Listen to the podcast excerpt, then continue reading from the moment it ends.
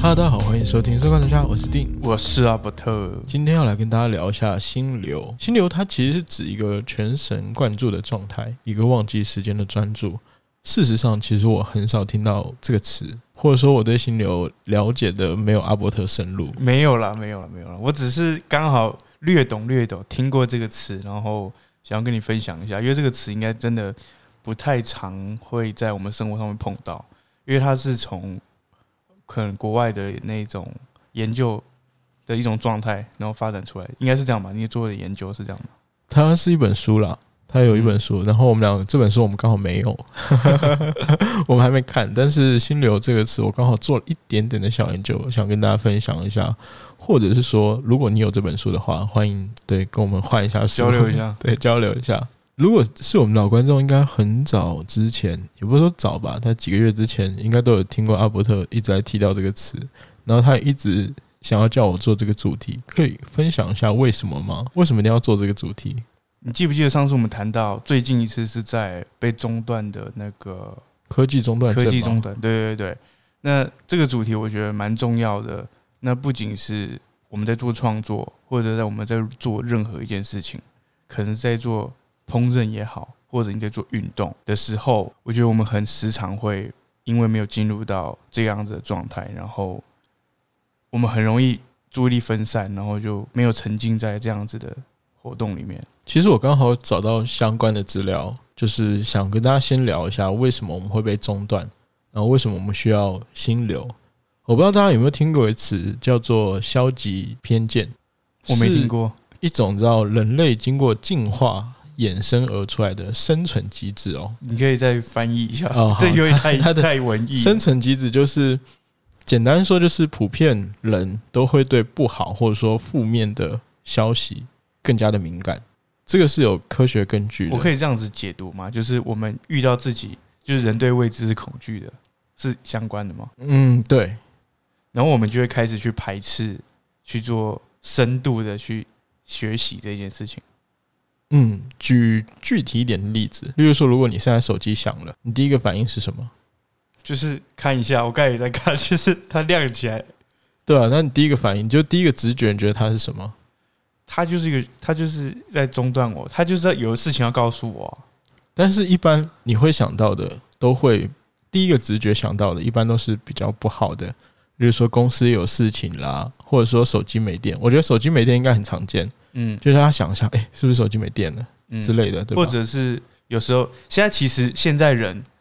很怕接电话，你有对，你有你会你会这样吗？就是哇，电话响的，就是假如是讯息跟电话来比较，电话来的时候你就觉得完了，应该出了什么事情。可是讯息的时候就是嗯，应该只是讯息。可是讯息如果连跳三个以上，就开始玩叉塞，不知道什么事情。所以，如果极端点讲啦，这个也算是一种消极的偏见。就你会发现，说任何负面或不好的消息，它更容易刺激你，然后第一个让你想起来，有没有这种感觉？所以就是跟人会往坏的地方想是一样的嘛。对啊，人一般都会往坏的方面会比较想，而且它会比较容易刺激你的脑电波。就是你不会觉得哎、我可能发票云端发票中奖了，然后传讯息给我，你绝对不会这样想。一般人是不会这么想，对或者说，如果你这样想的话，欢迎告诉我一 下，我也挺好奇的。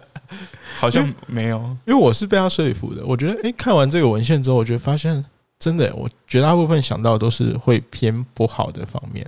仔细这样想想，我也是，就是不管是讯息，可能一个通知，通知连跳几个之后，你开始怀疑是是不是发生什么事情，对，然后电话突然响的时候，绝大部分都会想到不好的。那这个机制，它其实是一种生存的机制。你会觉得好像现在听起来没什么啊，我只是往不好的地方想，我可以先做准备啊之类的。但它其实是渐渐的会影响我们的生活。我刚才说生存机制嘛，对生存机制其实我们现在需要吗？仔细想一下，我们有像古代那种碰到那么多的危险，我们需要这种生存的机制吗？绝大部分人是不需要不太的。对对对对，但是它这个机制会一直保留着，它是经过人类演变而来的嘛，所以这个机制其实就是转变成像我们现在的手机啊、讯息啊各方面，它就是一些鸡毛蒜皮的小事，但是它就会影响你的生活，所以这也是为什么说，诶，我们要可能现在比较注重心流这一块，我自己是这样感觉，就是我发现我研究的，嗯，我是觉得，哎、这套说你辞是，从这个面向发对现。那大家也可能会有别的面向，对于我来说啦，因为像我刚才提到的，我可能不会是从生没有，我还没有想到生存机制这一块，我只是单纯开始觉得自己开始焦虑啊，对啊，这也算是啊，这也算是生存，这也算是，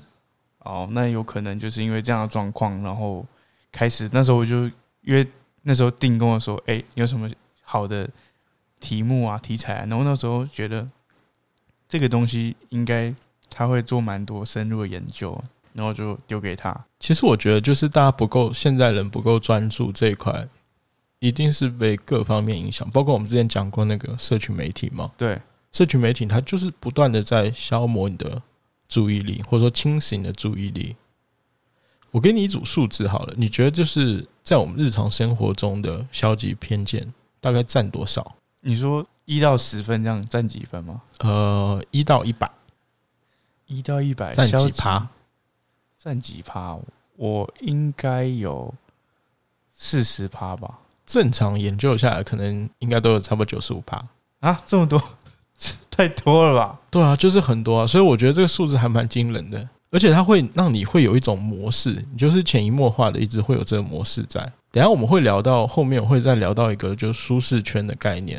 然后大家可以审视一下自己是不是有这方面问题，我是不是一直在舒适圈里面，我一然直后没有啊你这踏内容有出去。这么多、这么这么深奥吗？我怎么觉得嗯，这集内容我还真蛮下功的，有点悬呢、 我这怎么还跟舒适圈有关？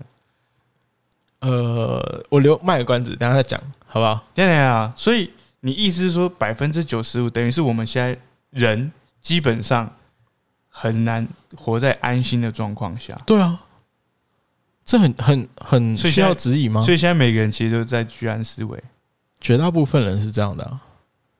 天哪，而且你没有听过一句话吗？就无知者越快乐吗？越没有智慧的人，他过得越快乐，就像动物一样啊。所以，如果大家不想变成猴子的话，心流也也许是一个解决的方案，大家可以去参考。为什或么者是猴子？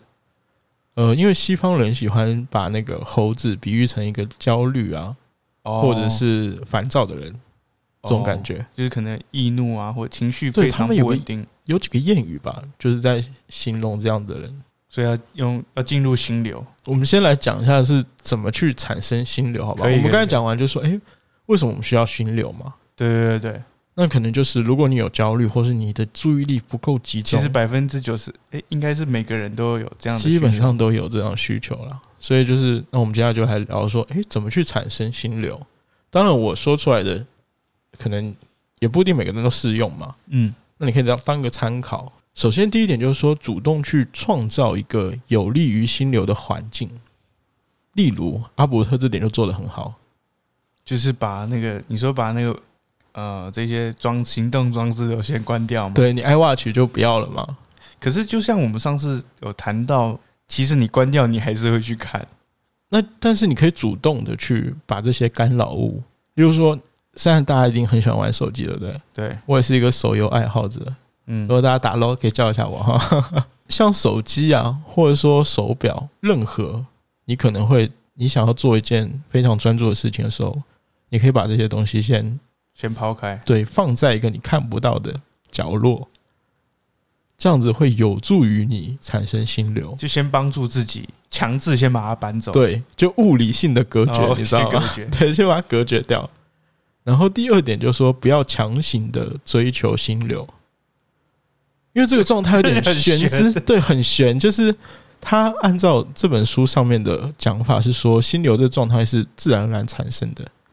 所以我们没有办法强迫自己进入心流。你也不要觉得、哦我一直工作，一直工作就可以进入到这个状态，没有他，它你还是要适当的去休息的。我 怎么我了觉得我好像对心流认知有点浅薄，没有啊，大家都，我觉得这这这都大家应该都可以理解了。所以它可能就是在一个你在专注的状况下的一个一种不知不觉的时候，绝大部分都是不知不觉的，而且好像你没有看过漫画吗？哪一个漫画要步入年纪了吗？哎、有本漫画我不知道大家会不会知道，叫《黑子的篮球》，哦，听过。然后里听面过它有个火神大我，就是那个主人公，然后他就会，哎、他跟那个科比有点像， Kobe 他叫对宋哦，你宋说 Kobe 那个宋还是宋，我有点念不好。好，然后他第二次他想要进入这个状态的时候，进入这种状态的等一时下候，，我突然想到，《嗯，海贼王》的鲁夫是不是也会是他也是这样吗？他好像没有没有不一样特别吗强调，他没有特别强调哦，他只是他他那个什么激荡只是升级而已，他没对有对对，他没有哦特别他没有强到调进性入到格那个状况。但是那个《黑子的篮球》这部漫画，它那个主角就是很强调他要进入一个全心全意的状态。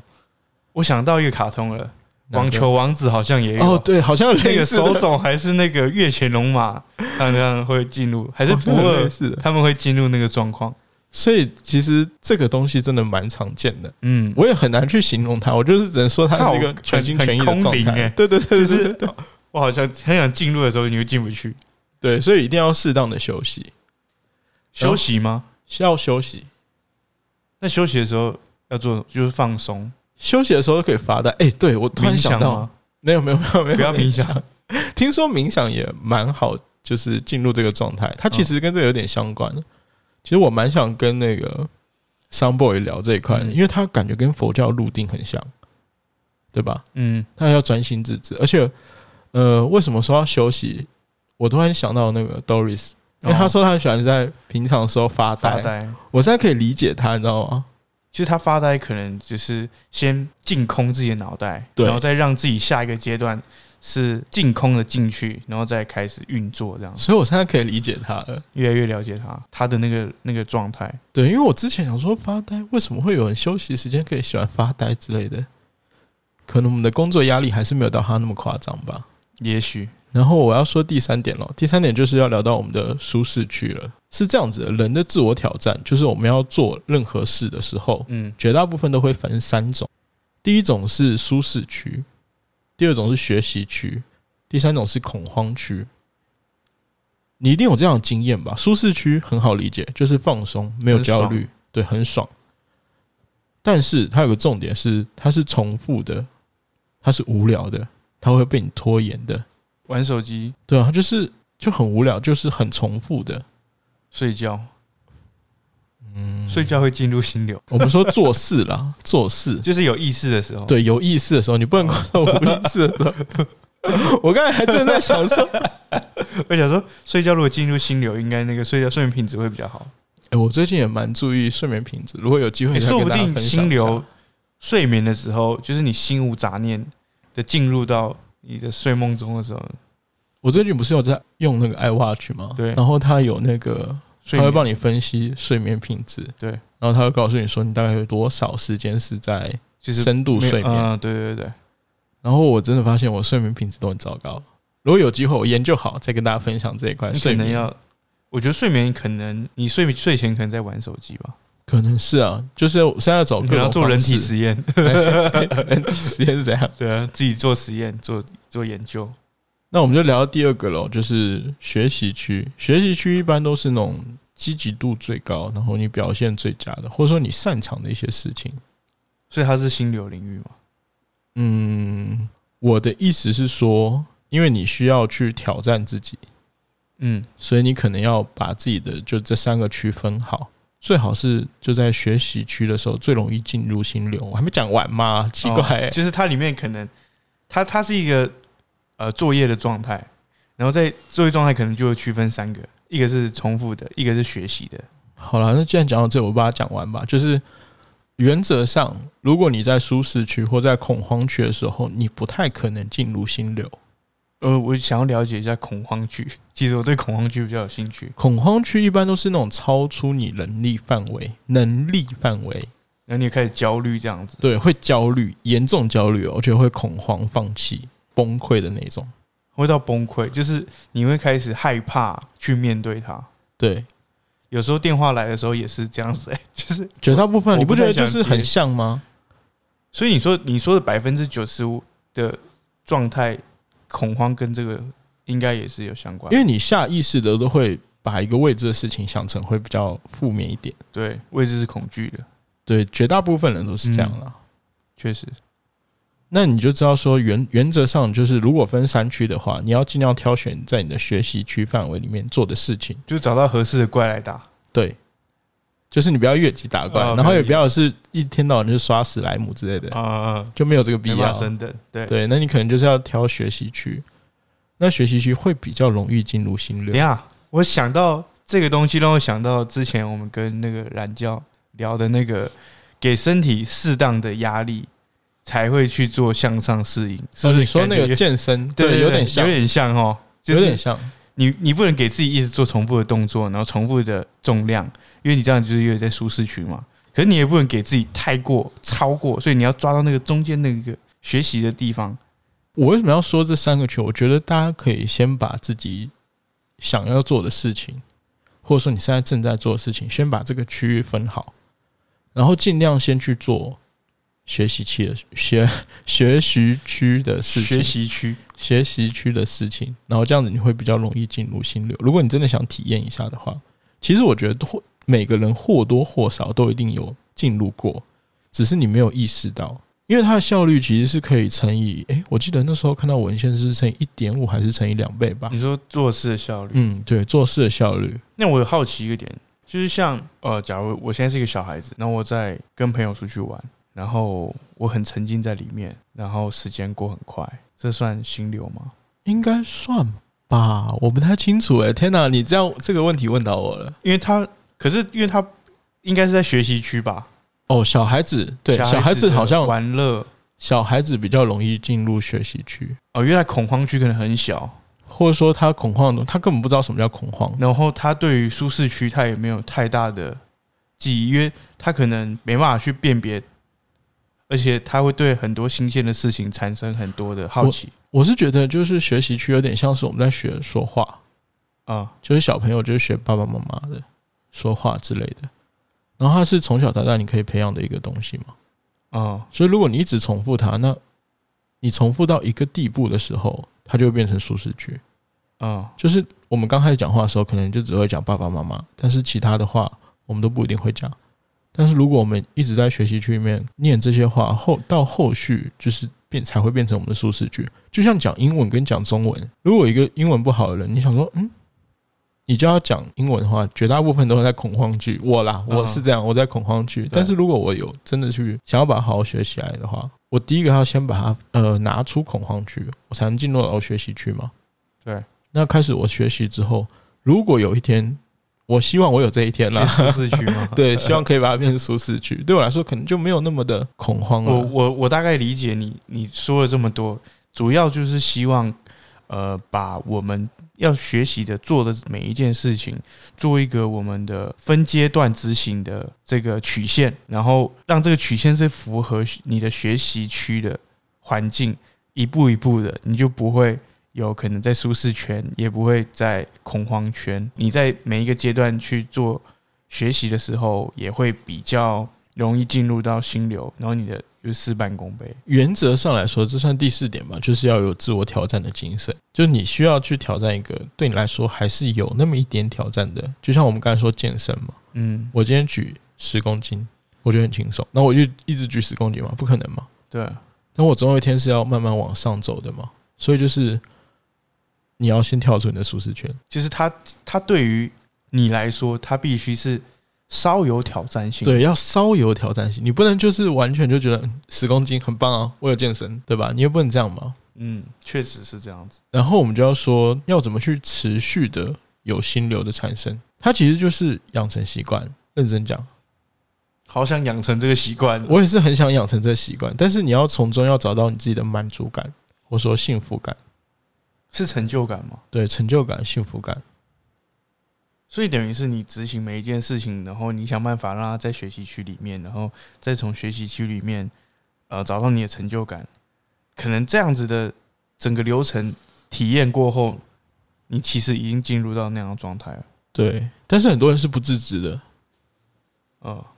但如果你一直在慢慢的去找到这种感觉，你会发现，哎、其实很多事情我会越做越好。比如说我们的 podcast，对吧？嗯，我们一开始真的是哦，有挑战， 挑一开始在恐慌区，真的有点恐慌区。我觉好得像没有诶在舒适区过。刚、好我们讲 podcast 是可以的，对，不因为我们一开始如果去听我们之前，我们真的超恐慌的。知道在慌什么。对，但是慢慢慢慢，我们就一直在挑战它，所以我们就会走到学习区，虽然我觉得我们不太可能进入舒适区啊，有难度啦，有难度。因为这个状态就是刚好我们有是有挑战，然后我们每次在找主题，然后我们也从中找到了满足感，找到那种幸福感。难怪我就正要跟你聊，就是说，我觉得即使今天上班整天都很累，然后每次就是看到你录音板拿出来，然后卖一架一架，觉得嗯，充满力量，就是觉得好像那个时钟只是一个时间，只是数字而已，它对啊没办法代表。你想说我们一开 始，我们一开始想说，嗯，一集最多十五分钟，因为我们之前有研究过嘛，注意力，对，注意力顶多就是维持在十五分钟左右。然后我不知道你有，哎、大家有没有喜欢听演讲啊？很多演讲都是规定在十八分钟以内你。说 TED 有对那个，TED 书有那本书嘛？嗯，就是我们也养成习惯了，到现在为止，我们还养成习惯说，哎、看到一个一件什么事情，我们想说，哎、这可不可以拿来当一个主题，对可以跟跟大家聊？那对第，就是把它这个把这件事情融入生活之后，一直在学习。嗯，我不知道有没有机会跟他聊那个仪式感。有的时候生活中有机会啊，还是会需要一点仪式感的。嗯，那这些仪式感就是也是帮助你，你可能要做一些，你可能在习惯工作前，我一定要喝杯咖啡之类的。我我自己是习惯，就是健身前我一定要喝杯咖啡。然后我朋友另外一个朋友，他健身前一定要吃根香蕉，这些都是仪式感，但是它就是帮助你进入这个状态。这个让我想到之前我忘记我在看什么什么人在说明他的心路历程，然后他就是像你刚才讲仪式感，他在上台前他一定会取得一样他非常有熟悉感的东西，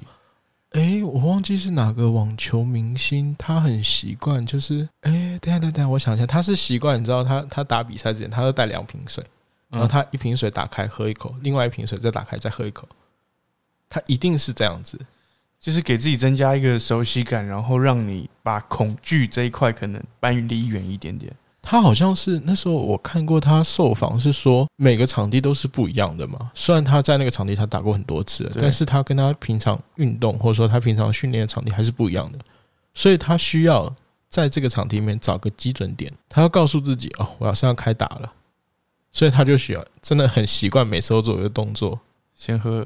各喝一瓶，对，各各喝一口各喝一，口他只喝一口而已，就是增加熟悉感、这算是养成习惯。仪式感。哎、改天来聊一个聊一集这个。嗯改天我们来聊一下。接下来就是你需要去适当的拆分你的工作，或者说你的任务，把它变成一个一个个小的任目标，嗯，或者说小的任务，再慢慢的进阶。它需要拆分一下。阿不是应该有吧？例如说你的工作，哦，对啊，很很长，必须要这样做啊，因为必须要把一个工作拆成五天做，然后才不会觉得自己 很闲。 这不算啊，这不算。没有啦，就是分段进行，然后分段学习，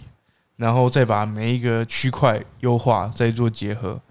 然后就会有自己的个性，然后有自己的熟悉感，也有专业度在里面。它比较像是我们学语言，例如说我们一开始学中文学学注音嘛，对，然后如果我们学英文，先学那个 KK 音标，啊对？吧？或自然发音，就是对一步一步的，你可能需要一个个小的目标，一个小一个个小的任务，哦，你才就会让自跟己打游戏也是一样嘛。对你才会让自己不断的进阶，才会有从中找到你的满足感。要不然你我会有的时候，我如果对这个事情我真的没有什么感觉，那我就会嗯，就会有点放弃烦躁。对我真的会会有这个状况。嗯，这其实感觉有点像之前你说那游戏设计，嗯，游戏设对计也有这种很重要，就是其实也都是在吸引注意力嘛。那我觉得我们现在面对到工作，就是我们要让自己对工作产生注意力。嗯，所以你要需要，其实这个界限每个人就像我们健身一样嘛，对啊，就是我今天举二十，OK，明天举三十，OK，然后你就要慢慢进阶。而且它这个是不要被自己局限了。嗯，不要被神经绑架， 教练好爱说这种话，不要被自己的神经，不要被自己的。神经绑架，你还是可以的。对，所以你需要去适时的更新自己的极限，不要被框架。有没有？到这里还 OK 吗？可以啊，我觉得我好像也有做到了，有些东西有做到，有些东西还在学习。其实听下来之后，全部听下来，你有没有感觉到，其实心流跟什么很相关？有提示吗？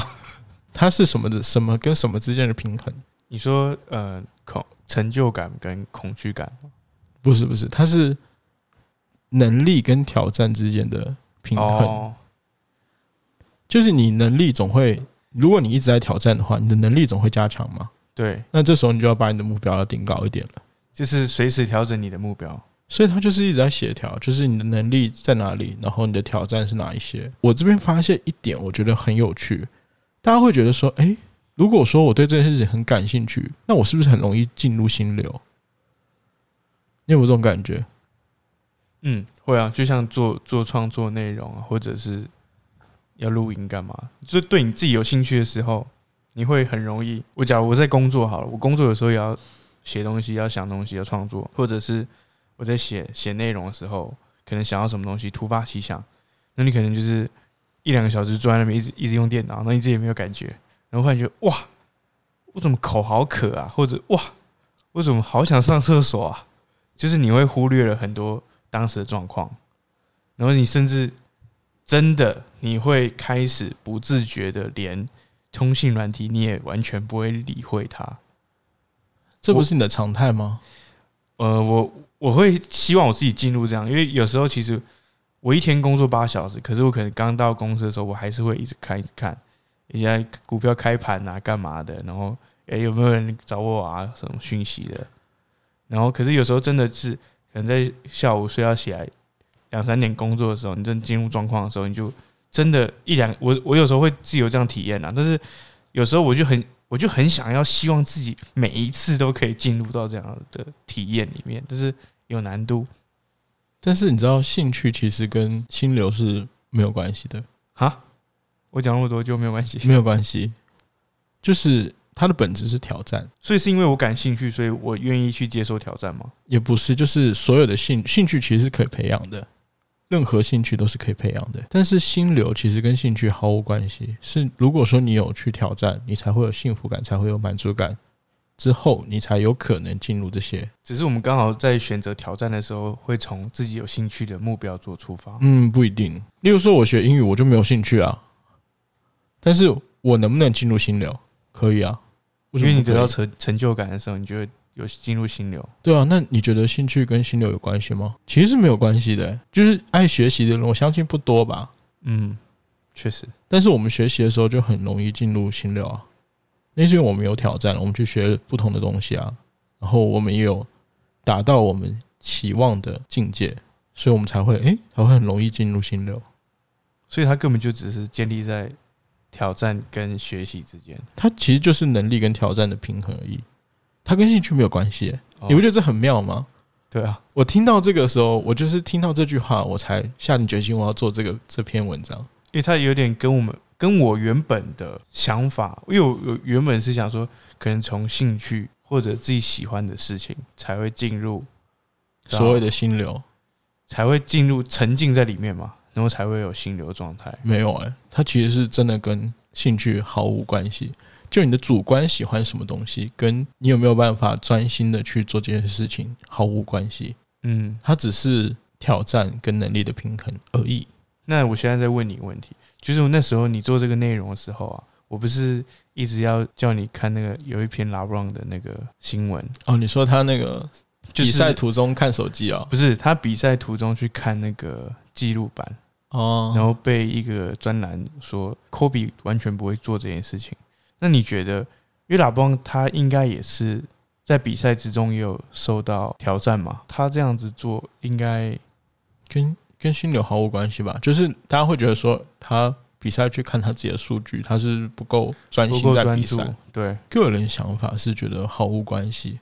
而且我也说了嘛，每个人进入心流的方式不一样，他专他对待一件事情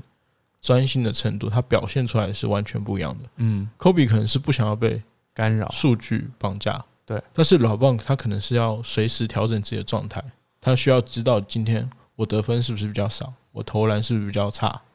之类的哦。或者看自己的命中率，对对对对，对对去平衡现场的状况。对，因为老棒其实他一直都是一个球商很高的球星。科比，你有听到他被夸奖球商很高吗？他就是能力很强，对，他是能力很强可的他人，组织能力可能没有到非常非常的，但是老棒是他球商一直来说都是很高的，他很懂得去带动他的队友，然后也很懂得在场上做一个领袖。嗯，我在想啊，我自己的想法是觉得，诶，他有没有可能是因为他现在是领袖嘛？所以他如果说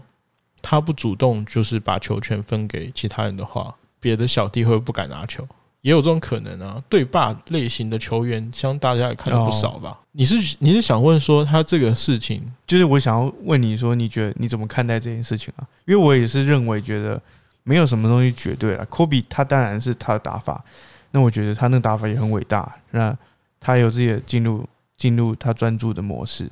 但我觉得老邦这样做对我来说，我觉得其实时时刻刻他其实有点像是在你刚才提到的学习区里面，他去评估现现阶段的状况，他去做调整，去检视一下现在的问题，然后再去做解决。我在想，因为他的攻击手段各方面，他是他现在很少有这种球员了吧？就从一号位打到五号位的，对。就他场上其实各个位置他都打过了，对对对，那他可能需要调整自己的打法，嗯，而且像他这种比较全能球员，还要有领导能力，嗯他还要带后面的人。因为一个球队的，你知道那种领导人，可能是真的需要背负很多。反正骂也是骂他啊，你会骂上面小弟吗？嗯很少吧，对，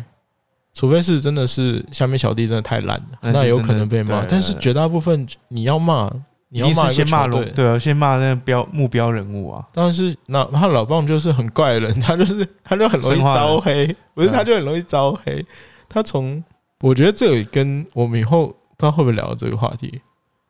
就是可能跟大家的固定印象、刻板印象相关。就老棒他其实一开始很好，但是他自从到热火之后，大家都一直在黑哦他，一直在骂转他队。之后，对对对对对对对。但是你你说他错吗？我觉得就是见仁见智啊。有些人像以前是真的是一人一城啊，嗯，但是以现在来说，你现看到现在有多少人现在还是一人一城，很少。很少，而且也很难真单打独斗。嗯，现在看来夺冠真的很难了。那你、对啊你仔细想一下，老邦那时候去热火组三巨头的时候，受到的骂声比较大，还是现在篮网三巨头受到的骂声比较大？我觉得那时候 比较大，对啊，那当然是热火时代啊。对啊，奇怪，篮网不是也要三巨头，而且他三巨头一点都不差哎、对啊，那大家都为什么不嘴他？因为现在是现在是趋势，对啊，所以就是刻板印象啊，就对是、啊，就是在什么时状况下，他可能就是勇敢去踏出那一块那一条路，然后被骂，可是他成功，然后再回去骑士队再拿我，冠军 对，你超觉得屌，嗯，好屌啊！对，那如果感兴趣，其实我们也可以聊一下老棒可以跟科比。刚好这两个球员我都很喜欢，嗯，这两个都，但是他就是可能会会被人家嘴，但是所以我们就是我们只是作为一个小小球迷，对，我们分享一下我们的想法啦，或者说等老棒退役的时候，我们再来聊这一块。可以。如果那时候我们还有在 来做节目的话，他不知道还要打几年呢 他应？该差不多了吧？他好哦不像一约定啊好像还有两年而已吧？是吗？对啊，他约只有两年了，还是一年你啊？怎么知道他说不定？他还是继续签吗？他快四十了。哎，可是他那个上场时间超长的，对啊，所以就是每个人都有自己厉害的地方。那对他，你说他真的很差吗？ 没有啊，问题是他表现出来的数据就不差、啊。 对啊，真的，那他看数据就是在调整啊，嗯而，且对他来说可能也不太会追求数据了吧？他嗯会更想要赢球。就是他应该想要把这些荣耀分享给更多人啊，队员啊，所以他其实这个，你说他有没有进入性？如果你问我的话，那我自己给出自己的见解的话，我觉得他有。而且他就是活在当下嘛。嗯他需要去知道一些讯息。有时候情报就是也是蛮重要的、啊。嗯，有没有感有没有勇气去面对现现况，然后去剖析，然后去去去面对，然后去迎接下一个嗯挑战？这可能是大家都需要。如果你想要进入心流的话，就是如果你想要专心的去做一件事情的话，在这件事情上面有所成见的成就的话，就成见嗯成就的话，那你可能需要心流。那当然，它不是唯一的答案了。大家如果有什么其他的想法，也可以跟我讨论一下。嗯然后搞不好就是会被我们拿来做一集主题，嗯因为现在心流看下来，我是自己觉得，哎、好像也对，他说的都很有到点，再说一次是哪两个东西的平衡？挑战跟成就吗？挑战跟能力的平哦，衡，能力跟其实很简单的东西。对，但是大家会有点误解，就说哦，我是不是一定要自己感兴趣，我才能进入这个状态？啊其实也没有，你想读书，爱读书的人应该不多吧？应该没有什么人想，没事谁想要读书？正常来说，正常来说，但是你想一下，其实我们如果说学生的话，我们最常最容易进入心流状态就在读书的时候。因为你最容易得到成就嘛。对啊，它就是纸面上的啊、哦，那你就会一定看得到啊。而且绝大部分人都是有进步的吧？你不能人跟人比，还有个还有个重点就是你不能人跟跟自人己比比，吗跟自己比。如果你跟人比的话，那其实真的会给自己很多压力。因为但是你变动跟自己比的话就，嗯，变动因素太多了，对啊，所以就是 人比人急，逼死人。真的是这样了。那欢迎大家，如果有什么更好的方式，可以再跟我们讨论一下，分享给我们，到嗯我们的 IG 或是 FB 里面，或写 email 给我们。我是生活观察小海定，我是阿伯特，我们下次再见喽，拜拜